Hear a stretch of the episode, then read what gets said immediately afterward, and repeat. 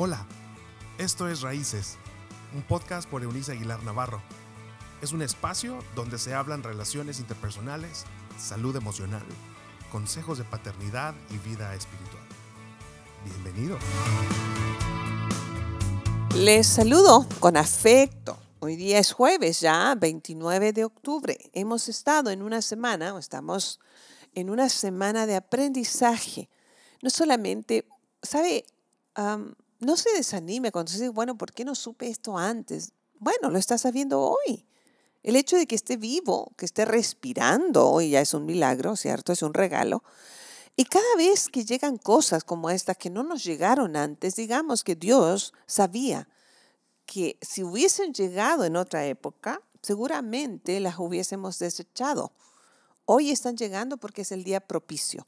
Propicio para usted y propicio para enseñar a la siguiente generación. Hoy día hablaremos algunas cuestiones generales que ah, son preguntas necesarias que nos llevarán a la reflexión. La idea es que las preguntas eh, nos hagan pensar. ¿Sabe que esta es una generación que ha desarrollado cada vez menos pensadores?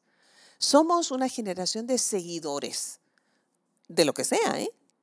Pero pocos pensadores. Ya hay poco, pocas personas que son buenos filósofos, que nos eh, impactan con sus palabras o con sus discursos. Nos hace falta desarrollar esta, esta capacidad. Así que las, las preguntas nos deben llevar a esta reflexión. En cuanto al matrimonio, fíjese en las cuestiones generales. ¿Cuáles son sus ah, pasatiempos favoritos en lo individual? Esto es interesante en una generación en que se casa un chico en el... estoy hablando en lo general, porque hay de todo en la viña del Señor, dice la frase coloquial. Un chico que ama, no solamente le gusta, pero ama los juegos este, estos de video. Y entonces le invierte muchas horas de su vida en, el, en algún dispositivo este, sea en el celular, en, la tablet o en la televisión, em, lo comparte con la que va a ser su esposa. ¿O es ella la que ama este tipo de juegos? ¿Lo compartirá con su futuro esposo? ¿O lo están compartiendo solo, como decimos en México, para quedar, para quedar bien? Pero llegará un momento en que esto será necesario planteárselo. ¿Cuál de ellos entonces estos pasatiempos son comunes para ambos? Otra pregunta que es necesaria aquí es, ¿han planeado dónde celebrarán las fiestas de fin de año? ¿Sabe que, que esta es una gran pregunta, aunque se lea, su, se escuche súper sencilla? Eh, sé que no me dejará mentir cuando le digo que una enorme cantidad de parejas tienen unas discusiones bárbaras con esto de tenemos que ir a la casa de mi mamá. No, este año toca en la casa de mis papás y entonces no se me antoja ir a la casa de tu mamá porque no me gustó la Navidad o el año nuevo del año pasado, qué sé yo. Ustedes son una familia nueva o formarán sus hijos una familia nueva. ¿Por qué no crear sus propias tradiciones? Yo soy una suegra, soy abuelita, soy mamá y nunca he obligado a mis hijos a tener que pasar alguna fiesta en particular conmigo. Lo podemos planear si nace de ellos, pero nunca será una imposición. Las personas deben caminar en libertad, solo, ah, en, en forma particular un matrimonio que comienza. Así que tenga cuidado y planteese esto. ¿Van a pasarla solos o con alguna de las familias de ambos. Si está viviendo en la parte eh, norte del hemisferio, entonces estas, estas fiestas les tomarán en invierno. Y hay veces en que hay, no hay lugares que son terriblemente fríos. Ahí estamos corriendo el riesgo de que el niño, si tiene ya un bebé, se nos enferme de alguna pulmonía, alguna cuestión, porque tenemos que ir a la casa de la suegra y entonces correr a la casa de los papás. Y entonces, para quedar bien con todos, por favor, planeen esto y lleguen a acuerdos que les hagan felices a ambos en el sentido de, que les den tranquilidad. Por cierto, y a propósito de padres, otra pregunta interesante aquí es, ¿Han planeado estos chicos en matrimonio, usted que está en matrimonio, apoyar económicamente a sus padres como hijos casados? ¿O usted que está ya casado le pasa un dinerito a su mamá a escondidas de su cónyuge para que no haya problemas? No debiera haber ningún matrimonio en que se escondan cosas, no secretos en una, en una relación que busca unidad. Así que son temas que hay que hablar. también ¿qué tipo de síndrome, no solamente físico, pero a lo mejor una cuestión a nivel psíquico, padece alguno de ustedes o su familia? Porque eso lo va a aportar al matrimonio. Eh, ¿Cuál es y ha sido la situación de la economía financiera de su familia? La familia de él, la familia de ella.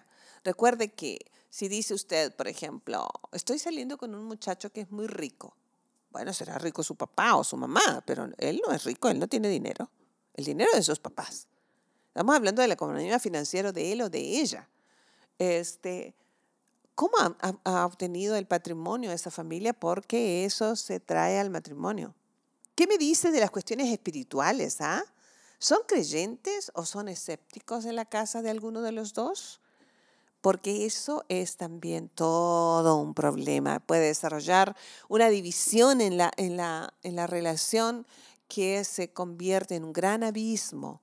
Y lo espiritual es fundamental. Yo le decía en el principio de esta semana, Dios es el creador del matrimonio, amigos. Y si Dios no está incluido, sí o sí, las cosas nos irán mal.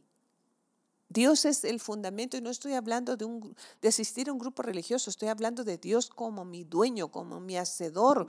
En, e, en mi romance perfecto debe ser con Cristo. El meollo su verdad, su persona debiera regir mi conducta, la conducta de mi cónyuge, y en ese contexto tendríamos que llegar a acuerdos. ¿Cuál es la reputación social de las familiares de cada persona con que me voy a casar? Viene de una buena familia. ¿Qué significa que venga de familia? Es una muchacha de familia, es un muchacho de familia. ¿Y eso con qué se come? ¿Una familia de sinvergüenzas?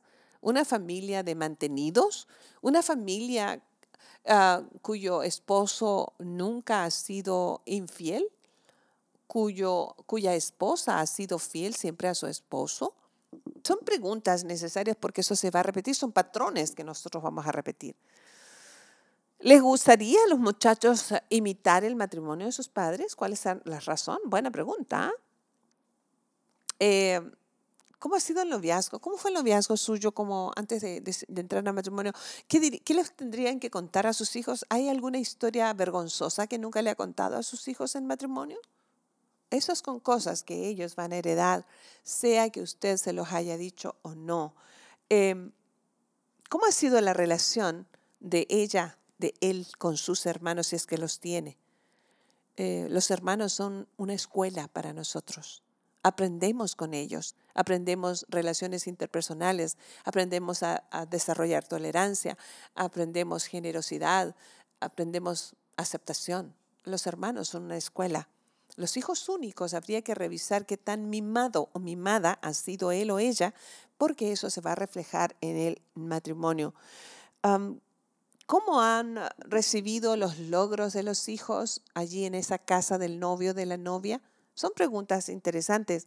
¿Qué valor le dan al dinero estas personas que se van a casar? ¿Se considera una persona generosa o alguien ahorrativo? Y eso colóquelo entre, entre comillas. Una persona generosa es una persona que siembra y alguien que siembra siempre va a cosechar cosas buenas. Si siembra, si siembra usted dinero, va a cosechar dinero. Si usted siembra bondad, va a recibir y cosechar bondad en abundancia.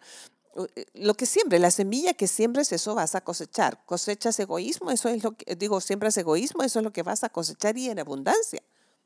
Entonces, mire eso, esa escala de valores en su cónyuge Convérsenlo si ya está en el matrimonio, plantéenlo en la vida de sus hijos y denle con ello una, una instrucción que les librará de muchos dolores futuros. Dios y Padre, cuántos caminos por recorrer.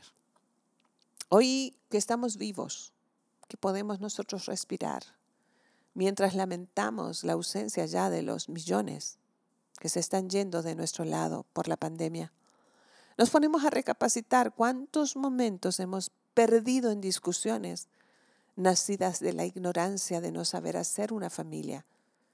Capacítanos y ayúdanos a andar en tus caminos. Gracias por la paciencia que nos tienes. En el nombre del Padre, del Hijo y del Espíritu Santo, que así sea. Nos escuchamos mañana en nuestra última entrega de esta semana. Chao, chao. Gracias por habernos acompañado en este episodio de Raíces. Te invitamos a que te suscribas en la plataforma de tu preferencia y también que puedas compartir con aquellos que están en tu mundo de este contenido. Puedes seguir conectado a través de la página web www.euniceaguilar.com. También en Facebook, búscanos como Raíces Familias Estables y en Instagram como arroba Eunice Aguilar N. Nos escuchamos en la próxima.